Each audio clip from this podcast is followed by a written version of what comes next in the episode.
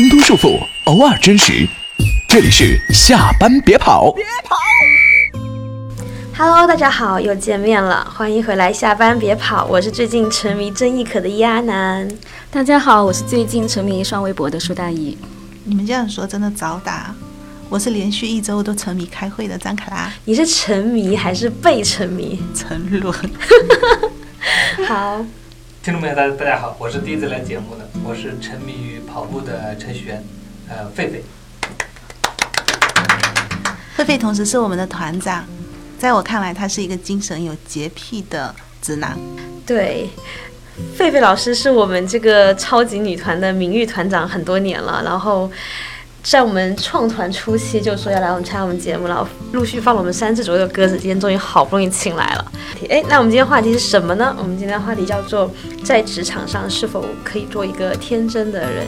然后 有这个话题的初衷是因为有一天看到卡拉群丢了很多选题给我们，包括说呃哪些人如果不一起工作你就会把它删除，包括说在职场上最重要的难道是钱吗？宁愿死也要选择简单和天真。然后我大概大概知道说卡拉为什么会发出这样的感慨，但是呢，卡拉还是可以给我们介绍一下你为什么会，就最近发生了什么呢？在你身上？嗯，不是最近啦，有一段时间啦，就是我职场转型了以后，我和人之间沟通的成本急速的上升。就是原来可能如果是三分钟你愿意直截了当的跟我沟通的话，现在可能我要搞上两三个小时。然后导致我经常加班，没有足够的时间回去陪我女儿，所以我比较癫狂。对，就嗯，但听说这个选题和我们的团长也有一定的关系，是吗？对，因为我刚到现在这个岗位的时候，一两年前的时候，当时是他鼓励我，首先你自己要简单直接、勇敢的去表达。团长，你当时为什么会有这样的心情？主要是这样成沟通成本比较低。嗯，大家都有故事的人，大意你呢？嗯，今天因为团长来了，所以我特地过来围观的。天真的吃花群众。是这样，就是其实这个话题在我们三个人的圈里面抛出来的时候，我是特别特别的感兴趣的，因为它是一个我没有之前去想的一个问题，但是呢，被卡拉抛出来以后，我突然兴趣倍增，因为我觉得，呃，职场有很多的多样性，那我觉得多去理解它，多去了解它，没什么坏处，应该来说是更有好处，所以我今年有一半是抱着学习的态度来的，当然我也有做准备工作。就是说你并没有这方面困扰，就过来吃瓜了，对吗？嗯，有一点点小幸运，最近我感觉还可以。嗯，很好啊。哎，那我们说你在职场上，你想做一个天真的人吗？因为我觉得我可能讨打，因为本来是一个天真的人。哦，怎么办？那我那我这样问你，就是说，如果你的天真要被剥夺，你愿意吗？我不愿意，那我也去死吧。就是哎，那我好奇，这么多年你的工作经历，其实没有什么事情你是束缚到你的吗？难道有呀？那你怎么去处理他们的呢？嗯，让自己心变得硬一点，然后尝试着变得复杂一点，或者是说蛇蝎一点，然后经历过那个阶段，然后再返璞归真。哇哦，有故事女同学，待会可以好好听一下。那团鼓励卡拉真实表达团长怎么怎么说的呢？呃，我是这么觉得。那至于说是否是天真还是不天真，其实是在于你对这个职场的一个定义，或者说你对它的一个定位。就是为什么有些人觉得在职场里面很很心累，那其实是说他有可能把这职场他定义成为了一个战场。嗯，他进去之后，他会时刻小心周围的人是不是会危害他的生命，对吧？会危害他的职场的一些生涯，所以他会变得非常小心。对，还有一些人呢。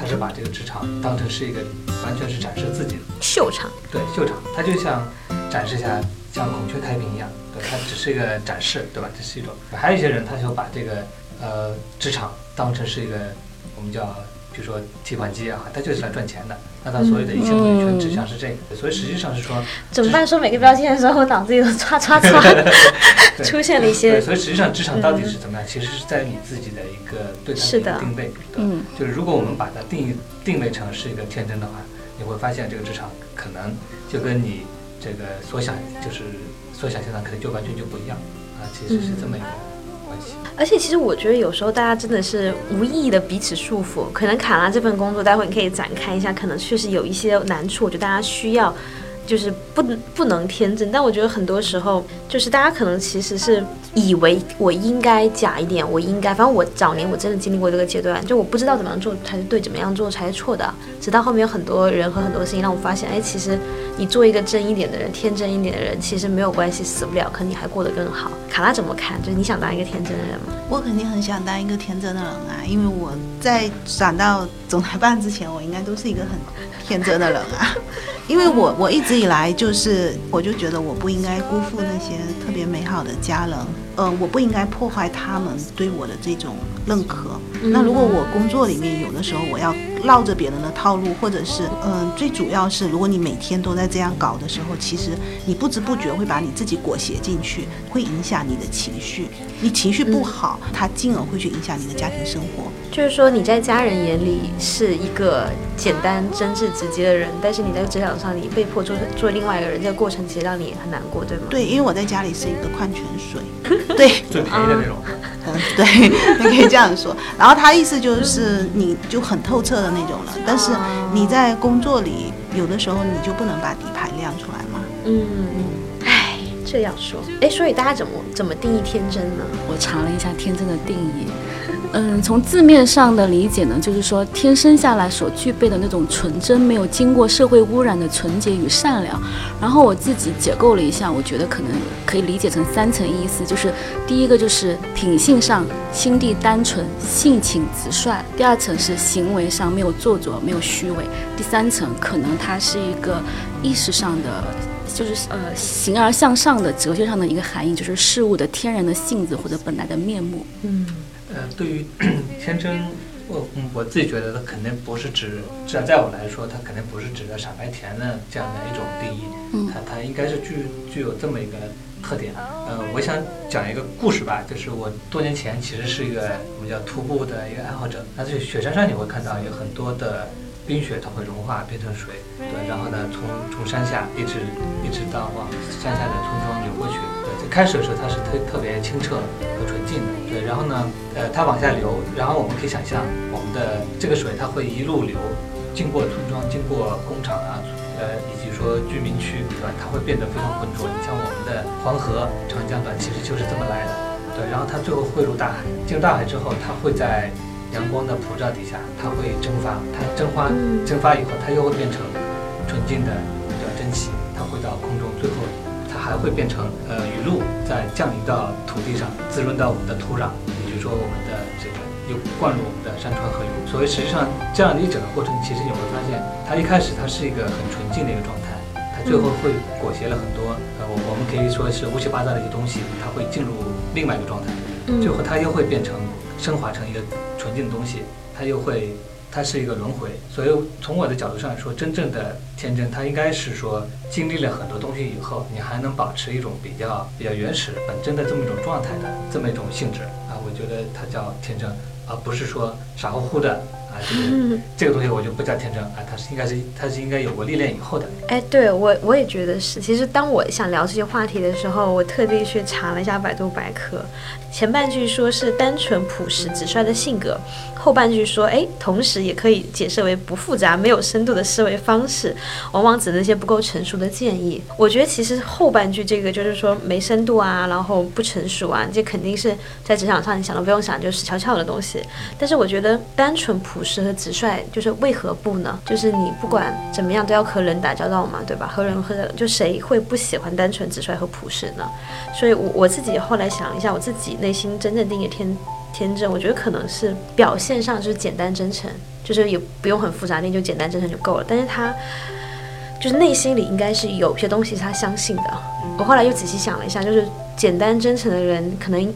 也并不是没有，或者是每个人在不同的时候总会有些这么时刻。但是在我看来，天真是一个很高、很高、很高的褒义词。然后我后来觉得，真正天真的人和别人有什么不一样？我觉得可能是他有些事情是他相信的。就是当别人觉得说，哎，你应该现实一点，你应该成熟一点，你不应该是用这个，不该就用那个的时候，他还有东西在相信。然后我最近找到了一个强有力的案例支撑，就是奥巴马。就我最近在看他老婆米歇尔奥巴马写的书，是在他的书里面。他真的是又潇洒又帅又闷又可爱，就是完全我就抱着这种看韩剧的那种少女心的亢奋，在把那本书看完了前两部分。就他比下奥巴马是怎么样呢？就是他有很好的前途，就是他在大一呃研一就进入律师事事务所学习，而那家高薪的律师事务所呢，基本上只招收研二起的学生。然后他有大把的工作机会等着他去当很高薪的律师，去进入那种什么政坛啊什么之类的，就是大把大把啊什么最什么最高法院的书记员这种职位，但他不在乎，就他很潇洒，他一直以来就是那种。那我来读一下原话，就是处事严肃但高傲自负，举止活泼，思想强大，就是很奇怪的一个人。他有他的闲庭信步的地方，就他最后就是他说很多实习生啊，对了，给你们讲个八卦，就是奥巴马原来是他女婿奥巴马的实习生，他是带他的那个人。然后他说他和别人都不一样，就别人可能会很焦急的去经营自己的人脉，然后赶快去获得那份高薪的 offer，但他不在乎，就他很闲庭信步的看这些事情。他说我觉得我不想做这些，我想去做一个符合我价值观的工作。但他其实并不是个有钱人，他是穷的，开辆很破的车，车底还破洞，可以看到马路的那一种。然后他有巨额的那个让人震惊的学生贷款要还，是接受我们说的那种，就是那种你知道，就是需要拿贷款的学生。但他就觉得说，我要干一个跟我价值观符合的工作。哎，最后人家成美国总统了。他有某种程度上的天真，就是是他内心真的相信一件事情，他不会轻易的被这个社会或是被。其他人所改变，我觉得还挺酷的。其实我觉得天真呢，在我看来就是阳谋，不是阴谋。嗯，就是你不是傻。我觉得天真是直接、简单、高效，但是不代表他没有算计。嗯，天真在我看来还有一个就是他会很皮实，就他知道一切的困难和可能的风险，但是因为我相信某些东西，就像奥巴马这样，嗯，我仍然会全力以赴的去探索。我会坚持我自己的这个，然后第三个就是我知道你所有的套路，如果我必须和你有交集，我仍然会坚持我自己的价值观，正向、简单、积极的和你共处。然后实在不行，为了不和你共事，我是可以去舍弃一些东西的，来坚持我内心的东西。哎，说到这里哦，我们最近都在看一个综艺，叫做《我和我的经纪人》嘛，嗯，就推荐大家看一下这个综艺，就特别好看。然后里面是一星娱乐创始人，然后叫杨天真女士，她对她天真的定义也是这样的，就是她。说：“我期待在我什么都懂了以后，还能保持我最真的感受、最直接的态度，以我喜好为人生原则，并且拥有与不喜欢的人共识，呃，不与不喜欢的人共识的能力。”其实和卡拉说的是一样的。可是我要发表一个不同的意见，我不觉得杨天真是个天真的人。为什么？我只能说，他身处这样的娱乐圈，他渴望天真。嗯，对。哎，我给大家前情提要一下吧，以防大家有人不知道杨天真是谁，或者这个他的公司是什么。她是一个八五后的，我觉得是霸道女总裁了。然后就是年纪轻轻和合伙人一起创造了个叫一心娱乐公司，签下了包括张雨绮、张歆艺、欧阳娜娜、朱亚文、白宇，还有谁来着？赵又廷。反正就是我们在娱乐圈里，之前很著名的案例就是鹿晗。鹿晗对，就我们在娱乐圈里听到了许多人，就是都先后在一跟一星娱乐发生过很多交集。嗯，怎么说呢？就是我个人真的还蛮喜欢他的。然后我也和他们公司里的很多人有过工作上的关联，我始终觉得这是一家还挺成功的经纪公司。嗯，但是具体这个，我觉得业务能力上，我们可以再回头再开一集 battle 啊。就是 anyway，我是觉得说他至少他抛出一个很好的话题，就是说，哎，我们在职场上是否可以天真？就他给自己起的这个名字嘛，包括他经常就常年从二零一二年到一九年，可能都在用任性的关键词在串起他的很多。态度，至少他是在某种程度上是做了一个任性的人吧，或者可以这样说，就我觉得还挺有意思的。所以，因为这个人，我们也更加有底气来讨论说，哎，我们是不是可以天真一点在职场上面？所以大家觉得职场上可以允许天真吗？可以。我想说的是，我们这个职场可能讲的是说，我们更多是对内，在我们在对内的整个协作上面，这个上面我希望是说，大家是保持保持一种天真或者直率的这么一种态度啊，其实是这么对，因为它其实是一种更为直接的一种力量。就像就像现在卡拉他在职场里面可能还遇到了很多套路啊，遇到什么？其实我是觉得他倒不是说变得不天真，或者说而是觉得他可能是遇到了某种让他觉得恐惧的一些事情。这种恐惧指的是说，他会觉得他面对的一些人，他是否是一些他直接说说一些什么问题的时候，是否对他自己的职业生涯带来一些困扰。我是这么去觉得，就是如果没有这种担心的话，他其实可以把有些问题可以讲的比较直接。我是我是这么觉得。比如说谁谁谁某某大佬可以直接转对，但是如果他觉得呀，好像讲了以后是不是，嗯，别人会觉得他自己是不是这个管你什么事儿啊？对吧？你是我是什么什么地位，你凭什么来说？他如果有这么想法的话。他会带来一种恐惧的，他就不不愿意去说这个事情啊。其实是这就跟我前面讲的，就如果你把它当成是一个大家都是平等，我们就事论事的话，他其实会会把这样的一个心态可能会做一些。这个在我的工作里面其实也遇到，有些同事在大会上在汇报的时候，可能有些人会说会说他的很多的不足的一些地方，他会觉得很不开心，就是为什么？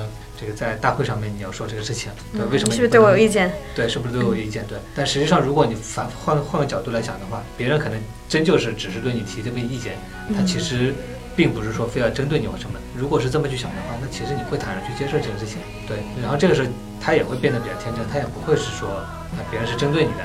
啊，对，所以所以我觉得说，如果每个人都把不叫每个人吧，就是如果大家如果把这个职场，如果是或者说把自己定位成在职场里面是这么一个单纯的一个想法的话，很多事情可能也会变得比较简单。团长其实说的特别的一针见血，职场上能不能做到？我要告诉你们，其实我现在已经做到了，所以我 陆陆续续真的会得罪很多的大佬。嗯，你想，我是直接会对人家说，你愿意选择简单直接的沟通，不搞套路，我是非常欢迎的。嗯，对我说这样可以让我节约很多的时间。嗯嗯，对。然后包括今天下午我跟一个大佬沟通，我是直接告诉他，当然是我老板跟我说，你可以这样跟他沟通的。我就直接跟他说，如果你不这样做，然后搞三头主义的话，我们会另外找一个人来做。然后这个在我之前，其实我我自己说出来都要多花很多时间，但我现在就直接一句话，两秒钟的时间。然后我发现，其实你最大的心理成本是什么？是你第一次做这件事情，你做了以后，后面做就完全没有一点心理障碍了，就爽是吗？对，老娘现在。当然，他们可能也会觉得你很功利啊，然后你就服侍好老板就可以。但是 OK 啊，你随便怎么想我都我不在乎。就是你真的卖出去，你就不在乎别人怎么想你，反而你会觉得自己现在好像活得比以前更滋润了。所以我是不会告别的。所以你是说可以天真的那个人嘛，对吧？那我们回到我们的，其实有的时候天真没有你想的那么的难。那个东西心魔真的是在你自己身上，但是苏大爷是不是有不同的看法？是这样，就是刚刚接回来说杨天真是不是是个天真的人啊？去把控事情跟把控人，其实真的是两种不同的工种。就遇上了要去统筹人，要去管理人的话，我觉得遇上的事情绝对是比一般事情要复杂的多，而且是完全是不同的套路。只不过是说，在这个并轨的过程当中，我觉得我比较认同，就是团长说的，你必须要融入到那个污泥里面去，像染缸一样，那个过程可能会让你自己觉得，嗯嗯，种种的。不愉快或者怎么样，但那个过程必须要经过。我觉得特别开心，就是卡拉在跟我们讲，其实他已经经历过了这一段，然后他已经他已经流向江河湖海了。我觉得其实还蛮好的，听起来。嗯，所以我一直没有关。你们尊重下主持人好吗？主持人，主持人抛到话题里面就疯狂的 扩展，没有没有观点了。因为我们今天是一个啊，就你本来其实是反驳的是吗？然后你现在你现在其实因为因为。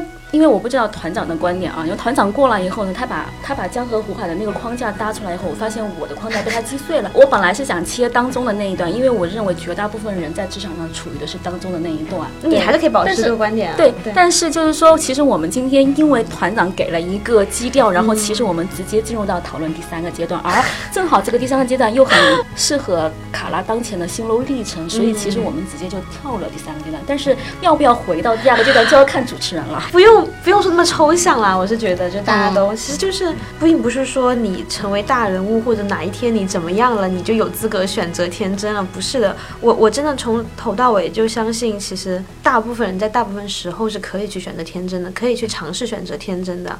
因为就像我最早说的，我说其实反正我自己是这样，我觉得可能很多人跟我也都一样吧，就是开始我不知道是不是该那样。我举个很好笑的例子，就是我老公有胃溃疡，为什么呢？因为他读大学的时候，他们默认为你你进了社会之后。大家要喝酒，然后读大学，两个寝室男生八九个人，天天去瞎鸡巴拼酒，拼完之后呢，就把自己都喝吐了。后来发现他们进社会之后，根本就没人灌你酒，他们大概十个人，大概只有一个人的工作是要去喝酒，大就就想复杂了。对，大部分人其实没有那个。然后我自己其实经历过我自己不太喜欢自己的时阶段，因为我不知道那样做是不是，因为我看着别人很多人就是那样去做，然后我觉得那我是不是也得去那样？但我后来发现其实没那么复杂。就是我在另外一期举过一个例子，就是可能得要用两次了。就是很简单，我有段工作经历是有内部赛马的，然后我们会有。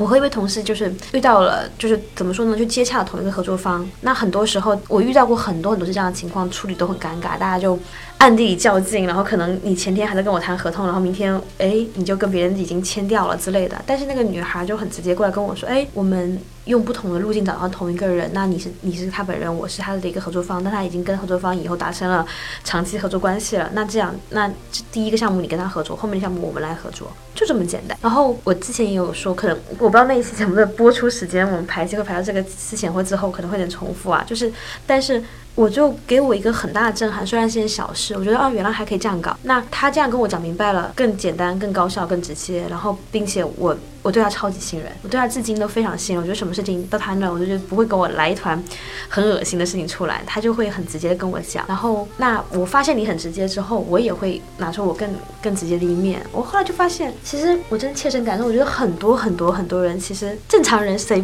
就是谁谁不喜欢简单直接一点，只是你不知道你可以，或者是你。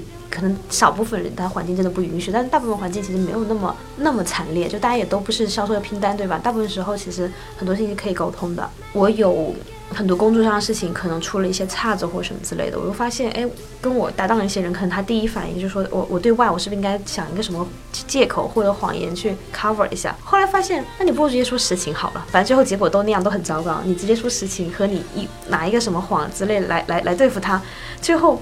可能结果是一样的，你你何必要花精力去想一个谎言呢？对吧？所以我看那个从《查理宝典》里面也有一句话嘛，也是那个查理芒格引用，他说富兰克林从来没有说诚实是最好道德品质，他说诚实最好的策略。所以我不仅赞说职场可以天真，并且我觉得说很大大家都可以选择这条路，并且我觉得它是更有效率、更高效的一条路。就像卡拉就是花了很多时间痛苦于这些事情上面，那你其实在这个过程中你是内耗的嘛？内耗很严重。但是你这样做之后，我觉得你总是会，你把你的宣言、独立宣言已经放出来了，别人自然知道要怎么跟你去相处。那你在调教你的这些合作方，然后你也会可能会遇见更多的人，他其实是想要这样沟通的，然后你也激发了他们。我觉得是件挺好的事情。其实就是团长之前讲的，一开始可能你会因为内心的惧怕，你不敢，你敢不敢这样去开诚布公？你敢不敢一开始就亮你的底牌？嗯，对吧？每个人都会有惧怕，你这样子，你得罪的可是一堆的大佬，他可以随时去跟你的老板告你的状，说你的工作态度有问题，说你的逻辑有问题，说你各种有问题，对吧？那一个人说也就算了，那问题是一堆人说。你该如何去解释？这个成本很高，对于每一个人都会有这样的一个嗯惧怕。其实你说我有多怕那些大佬，肯定不是，肯定我是害怕自己失去某种利益。但是当你把它想明白了之后，你就觉得无所谓，因为我惧怕这些东西，我每天惶惶不可终日，它带给我的是已经影响到我的生活了，那种情绪让我已经效率变得非常低，然后直接影响了我的生活时间了。我觉得我必须，其实真的就是这一段时间，我自己家里很多事情，他逼迫我必须要这样做，然后做了一次也就那样了。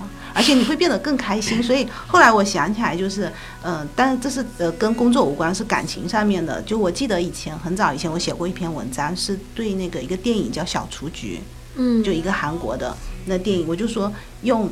用天真的心去爱，用生命的勇敢去承受。所以我也把这句话给到很多职场的人：你能不能从一开始就能够像自己好像刚开始工作那样去相信所有的人，开诚布公的什么东西都去说？你不要害怕别人算计你，就是你在知道了所有的套路之后，你仍然愿意开诚布公，你仍然不玩套路。但是当然，你有很多历练之后，你要具备识别别人套路的能力。嗯哼，对。但是既然我们现在大家观点那么统一，就大家都觉得可以，那我们不如来聊一下，就是说可以，它代价是什么？因为成长在我心中有一句金句，就是说成年人怎么定义成年人？成年人就是为自己选择承担代价的，负责任，对，负责任的嘛。我觉得其实对我来说就是承担代价，因为凡事都有代价。然后我自己其实也是，其实近两年左右吧，我也不知道为什么，就是也在探索这条路上在摸索，就怎么样做一个更真的自己。我就说一些说一个很简单的小例子吧，就是我以前带团队的话，可能会希望我能够呈现出更专业一点，然后冷峻一点，然后让人猜不透的这么一个相对来说啊，就我很好猜了已经，就是相对来说不要那么好猜的一个样子来。那我开始越来越就是释放我自己之后，那肯定必然我的权威感是会下降的。那我能做什么？就很简，我就觉得说，那我能做什么？我只能是更加专业和敬业。然后用我的专业度去 hold 住这个局面，而不是就是就是每天就是看起来是个嘻嘻哈哈的人。然后我是觉得天真肯定是可以，但是你可能在更多层面上你要拿出更高的水准来。反正我我自己是这么觉得，才能够让别人信服你，不觉得你是个傻子，就是很起码的事情。对，我不知道你们怎么看这个问题。我抛个砖，团子，我是觉得保持这种天真啊，它其实是说带来一种。除了前面讲的一个一种是更直接，我举个例子是还是马东讲的一个一个事情。那个马东他曾经说他曾经曾经说过啊，就是他他为什么他自己在做奇葩说节目的时候，好像就是很放松啊，他上去去做做讲这些东西的时候，他其实不太不太紧张，他也不担心会出错，因为因为他其实知道，他相信下面的听众，这些听众是奇葩说的真实的听众，他们不是来挑刺儿的。他们是愿意来听大家来传递一些观点啊，他其实这么一个，这样的话呢，他就在台上的时候，他就不会绷着啊，说我不能出什么错啊，就是一出错，就大家是不是会来嘲笑？嗯，啊，他他其实是这么一个心态，这样的话他其实就会，他就会会很放松，即便出了一点错了以后，错了以后，他还道道个歉也好，或者说是这个打个哈哈也好，这个东西他就他就过去了。他还讲过，他说如果是请一个老师过来，然后这个老师呢一来说穿的笔挺就是。衣冠楚楚这样的，他这个时候会对他有个很强的一个预期啊，说这个人他必须得非常专业啊。一旦这个人嘴上呃突然出了一个什么比较低的一个错误的时候，这个时候他就觉得心里就他就不能原谅了。就是每个人会给，就是会给对方会给他跟他交呃交流的人会有一个会给出一一种自己的一种定位。对，如果这种定位让别人觉得你是一个简单的人，简单人，他其实会得到更简单的一个效果。他如果你给别人拿出一个很端的话。那别人对你的预期他也是不一样，那这个时候的成本他就会非常高。对，这么一个啊，这是一种。对我也可以讲一下我自己的例子啊，自己，我们我们最近在内部在做一些讨论的时候，我可能对谁，对，但还还其实还不是我们部门的，啊，对谁其实就有，但是是我们协作协作单位，我觉得他就就对就比较。单位这个是暴露年龄复杂。嗯，好，对对对。好，接着讲，不好意思。其其实我对他其实是比较有一些意见，对，然后呢。呃，我其实是这么做的，我我是先我是先私下跟他讲的，说就是我对你什么什么什么观点，然后这个观点我会向你的主管反映。嗯，我是先跟他去打了这个招呼，对吧？然后我也跟他讲，你做好准备，然后然后我拉着他再跟主管具体讲。我相信一开始跟他讲的时候，可能大家都会有点尴尬，对你毕竟当当面说说我的不行啊什么之类的。但我觉得这样其实反而对他是好的，他至少是觉得我没有在背后去说他什么东西啊，对他也可以，他如果觉得我讲的不太对。他可以提前也有准备，不至于说在当面的时候，就是大家面红耳赤。他万一他可能属于一个不太会说话的人，他可能就会僵在那边，这样对的话其实是非常不利。对，所以我是觉得我们可以用比较简单直接的方法去表达自己的一些观点，然后这个事情就会变得比较简单。对，光明正大的投诉。对，其实其实这么。对，其实我我我我得说，就是我前阵子不是一直在群里跟卡拉讲一句我自产的。就是小个理论嘛，就我是会说简单会遇见简单嘛。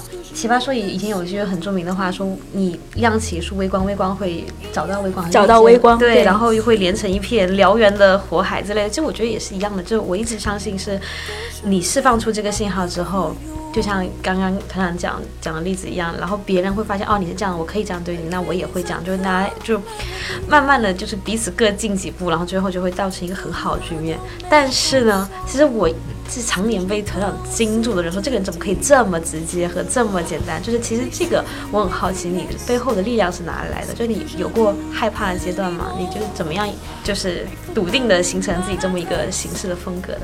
就你一开始就是现在的你，应该是比较早就是这样的。是为什么？因为这样我觉得比较，你就不用花那么多心思要去想一堆这个。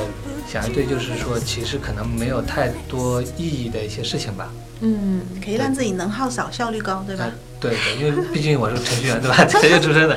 对，如果在一些不太重要的上面，你耗费很多精力的话，其实你没有时间去想更重要的东西？啊，其实这么其实我觉得是因为团长本身是一个没有过度欲望的一个人，因为他比较正，没有那种虚荣心。嗯，对我我我觉得这个是阻碍你成为一个不太天真的人最大的一个敌人。其实我觉得娱乐圈有另外一个我觉得特别天真的人，有一男一女啊，呃，男的是田壮壮导演，我非常尊敬他。第二个是演员徐静蕾。我觉得他们才可以称得上天真。比如像田壮壮，他之前拍了一个戏，好像就被封杀各种。其实他是可以跟张艺谋和陈凯歌齐名的第五代的导演，但是一直到那个张艾嘉重新邀请他来演那个《相亲相爱》啊，那部哎呦，我实在。太喜欢他了，就是他会觉得没有电影，那 OK，我虽然很热爱，但是我还可以做很多我相关的事情。就是你说的奥巴马，他会有自己的一个价值观在那里，我可以不做，我可以不做导演，我不拍商那些乱七八糟的赚钱的商业片，我退回去，我还有自己的生活。当然，他为什么可以这么天真，是因为他背景很好啊，他妈妈是于郎呀，他本身就是出身电影世家的这样一个人。但是当然也很多出身电影世家的人，可能后来也去拍了很多为了资本去拍很多自己不喜欢的电影。你看，还有第二个是徐静蕾，她可以那么大胆的去做自己职业上的选择，做爱情的选择，做生活的选择，我觉得那才是天真。天真的人，如果你现在依然在娱乐圈里这样浮上来浮上去，那么要名要利，天天上热搜，你说让我相信他是天真的，我只能说他内心是向往天真的。他在面对他至亲的人的时候很天真。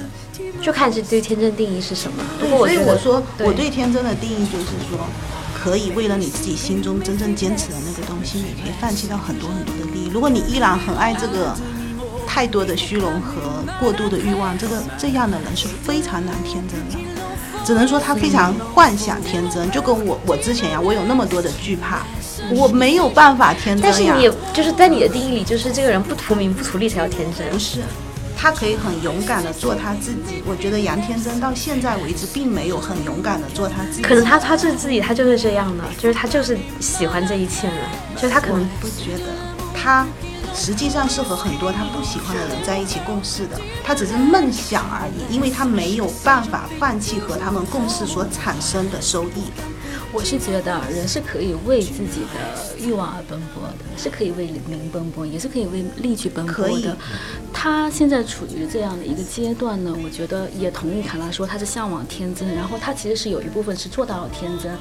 他是不是绝对做到？我觉得没有绝对，就是本来天真这件事情，我也觉得是很难有绝对。追求。你说徐静蕾这样子也好，田壮壮这样子好，嗯，我觉得这种境界在我看来有一点点超能力啊，我我觉得他很难移植到再稍微比他们弱一点点的那种，呃，家世也好，天赋也好，机遇也好，或者是时代也好，其实那那个其实挺难的，我觉得。但那是标杆对，那是标杆，那是一种很理想的一种，让我们知道说人可以那样活，然后让我们把眼界打得更开。对对，那是一个标杆，是的。是我们的一个精神堡垒。那我问一下卡拉，就是在我们的方法论环节，就是你觉得怎么样？就既然你现在已经开始做这件事情了嘛，你觉得怎么样才能够保持天真？有退路啊，然后你就什么都不怕了。有退路指的是家里有人养啊。哦，好吧。大意觉得呢？觉得没有人养的话，就要靠自己了。然后 怎么说呢？因为呃，我突然想我我是觉得哈，我我其实是想接团长的那个观点，就是说你作为一个成年人，你最重要的那个品质应该是为自己负责。其实我觉得在职场里面，需职场需要什么样的人，我其实是很推崇桥水基金他们的一个理念，说我们只招成熟的人。其实成熟几乎就等于说你对自己是不是足够的负责。所以一个成熟的人肯定是要懂这个世界的规则的。嗯，对。然后呢，也可能需要一点点妥协跟退让，但是他也懂得用自己的实力去捍卫他自己坚持的一些东西。我觉得天真它代表的是你懂一些东西，但是你同时能坚守一些东西。如果你丧失掉所有东西的话，我觉得那不叫天真。对，所以呃，我觉得这样的一个人，他可能就是说，他不去做一个天真和莽撞的一个理想主义者。我觉得很多时候我们可能是被我们的理想去绑架吧，我不知道。但我觉得能放下这个理想这个东西，你可能会 会像团长说的，就是你释放出来的一个，你是一个可以变通的人，或者说你在这样的一个环境当中，你乐于跟大家共存，乐于跟大家共赢。我觉得这种人，他在向他在通往他天真的那个路上前进。但是我觉得这种当然也算不上天真啊，只能说在职场上这种人，我觉得是是是，如果没有人养的话，朝这个方向走应该是一条不错的路径。起码方向我觉得是 OK 的，而且是我现在正在走的这条方向。其实言归正传，我觉得 我你什么意思？说白说来说言归正传，没没有意思。我说我刚才我不是说要回去有人养嘛，然后我认真的回答你的问题嘛。然后其实最重要就是你要让自己变得比较强，你有上班服，你老板必须要用你。你即使在过程里得罪了一些人，你干嘛了一些，但是最后你帮他解决了问题，那么 OK，你就可以最大限度的让自己去天真。到现在都必须说，其实我也是内心向往天真，我也没有真的到达天真，这是要打一个问号的。嗯，对，所以我才会说，啊内心向往天真，其实这是一种很美好的状态，它可以一直激励我，不断的去到达那样一个彼岸，让我越来越勇敢，让我自己能力变得越来越强。嗯，其实我也想接大姨的话说啊，就是成熟。看到那个时候，其实我在想，天真和成熟是不是冲突的？但是我觉得我们今天已经赋予天真一个很高级的定义了，就是包括我听团长，我觉得我我其实跟团长观点是很像很像的，就是我虽然不是天然的，就是一个那么想得开的人，但我慢慢的在想开这件事情，我觉得它其实不冲突，就是就是嗯，你成熟是你了解所有的事情的，你看得清，至少看得清你专业领域的一些该看清的东西，然后并且你要为自己负责。但同时，如果再按照我自己的定义的天真，其实就很简单嘛，简单直接，这个没有那么难。然后你内心有所相信，其实它和你的成熟度，你做人对别人的包容也好，你对事情的理解也好，包括你对事情的负责也好，其实也不冲突。所以其实我我觉得我们是可以倡导的和追求那种就是成熟中的天真。说起来会很抽象，反正是这个意思。到我这盘是吧？我呢，因为是程序员出身的，现在现在也在写程序啊。对，这种 我们在工程领域里面，其实有有一种做法，就是说我们要我们叫小步迭代，就是那怎么保持这种天真？我觉得可用的一种做法就是我们就是如果你对于刚进职场的人来说，他可能会有点难度，因为他对一切都很陌生，对他不知道这样做会有什么效果。那我觉得他可以小步先去试探一下，嗯做做做一些尝试，对吧？那比如说他哪天说了一句什么样的一些，就是不是那么重的一些真话，他发现对他。对他发现好像其实也没什么，大家也都能接受，对吧？大家甚至说有些意见的时候，大家都能坦然接受的时候，那我觉得对他其实是是一种鼓励，他就可以去做，就有机会把自己打得更开，能够把这个天真能够发挥得更好吧。我觉得可以用这样的方式去去去尝试一下啊。嗯，小步试探，就跟我一样的，对吧？探了一下天没塌，继续探。啊，对对对，真的对。而且我觉得，即使是对外，反正我自己的近两年的感悟是，其实一个是大，我反复说，大部分人其实喜欢和简单的人，至少我的工作跟内容和创意相关嘛。其实我觉得大家和还愿意和一个真的人交往。那即使不愿意，其实这方人这部分人是少数人。我觉得你上升到少少少数人，其实也死真的也死不了。就我看很多书，包括那个奥美的创始人广告人自白，包括看查理芒格也好，其实他们对客户，甚至对客户都是在选择的。我在拒绝一些客户，因为他们其实只要维护好几个重要的客户或几个重要的交易就够了。其实我越来越觉得，其实你不需要。当卡拉可能比较惨一点，你可能你要对的人都得对下去。但是我觉得我自己至少是我并不太需要和所有人都很好。我即使是对外拓展也好，合作也好，我其实可以去。和更合拍的人合作的更好，我跟你有更深度的的合作，而不用说我去把自己扭的，我非要跟所有人都是见人说人话，见鬼说鬼话，然后你很假我也很假，你很真我也很真，就是不用。我觉得我可以做一个相对来说，当然也是可能是百分之百的，我纯透明呈现在你面前，但是我在努力趋近于我自己想想想要做到的那个那个那个样子，那个天真，然后其实没有太大的损失。我我大概这一两年，尤其是。就这一年多吧，很努力的做下来之后，发现其实不会很大损失，可能反而还效率会更高，因为你人对了以后，就你释放你的信号，然后我也就是我也释放我的信号之后，发现哎，大家其实对你有更多信任，然后愿意和你有更深和更好的相处，所以其实我觉得，嗯，今天如果唱的什么好听，其实可以唱的大家都勇敢一点，然后如果你内心向往天真，你就尽量去天真吧。其实我们说了半天天真，我们要的是工作上沟通的高效。没有，我要的不止这个，我要的是 做自己，真实，更更更简单、更直接吧，更真。就是你想，你你如果能够对待所有人都像对待你自己的家人一样的，你的沟通会异常的高效，你会异常的真实。啊，没有，那也不是，那也不是，我是说，我觉得某些家人态度很差的。没有态度差，不代表你不真实，也不代表效率那个沟通效率差，对吧？是啦，是啦，是啦。那个，嗯，那我再补充一点那个，其实，在职场里面，我觉得可能更重要的是那个吧，是说，这你能否提供这种价值，这个是其实更为重要的。我我就认识一些商务啊，你说他的签的单子都是百万、千万甚至上亿的这样的一些单子，但是他们从来不陪客户去吃饭的，从来也不也不陪着喝酒的，所以他们其实出发点是说他在为用户去。为他的客户去寻着想，帮助他去提升他们在用户中间的这么一些价值度也好，什么也好。其实大家，那对客户对他来说，可能也许对他们不陪着吃饭可能会有点意见，但是他们真正是帮助他了，所以他还是会认可他的。啊，其实这么，那我觉得。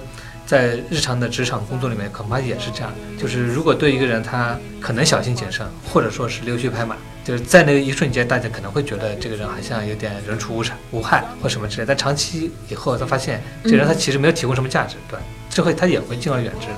所以实际上在职场里面，那个如果你通过提供价值这个方式去去相处的话，那这个你其实会得到更多。然后怎么去提供价值，我觉得更重要。呃，我觉得很重要的一点，可能就是你保持比较直直率的一一种一种一种做法，可能会更好一些。我就补充这么一些。就是没有必要在很多无意识上浪费太多的时间嗯。，对对，你你把你的价值体现出来，对吧？你很直接体现出来，这个这个就很好。给你老板提供价值，给你的协作方提供价值。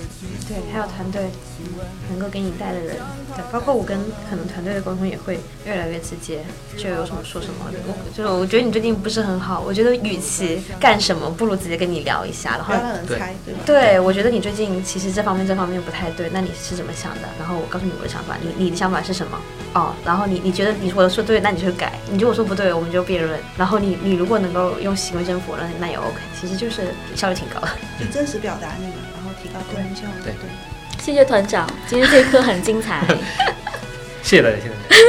对，我也要谢谢团长。其实我的很多的勇敢都能受到他的很多激励。对，真的吗？这 个我怎么我真的真的都没注意到？小步去试探，然后发现天没塌，继续继续捅，继续拱。对对。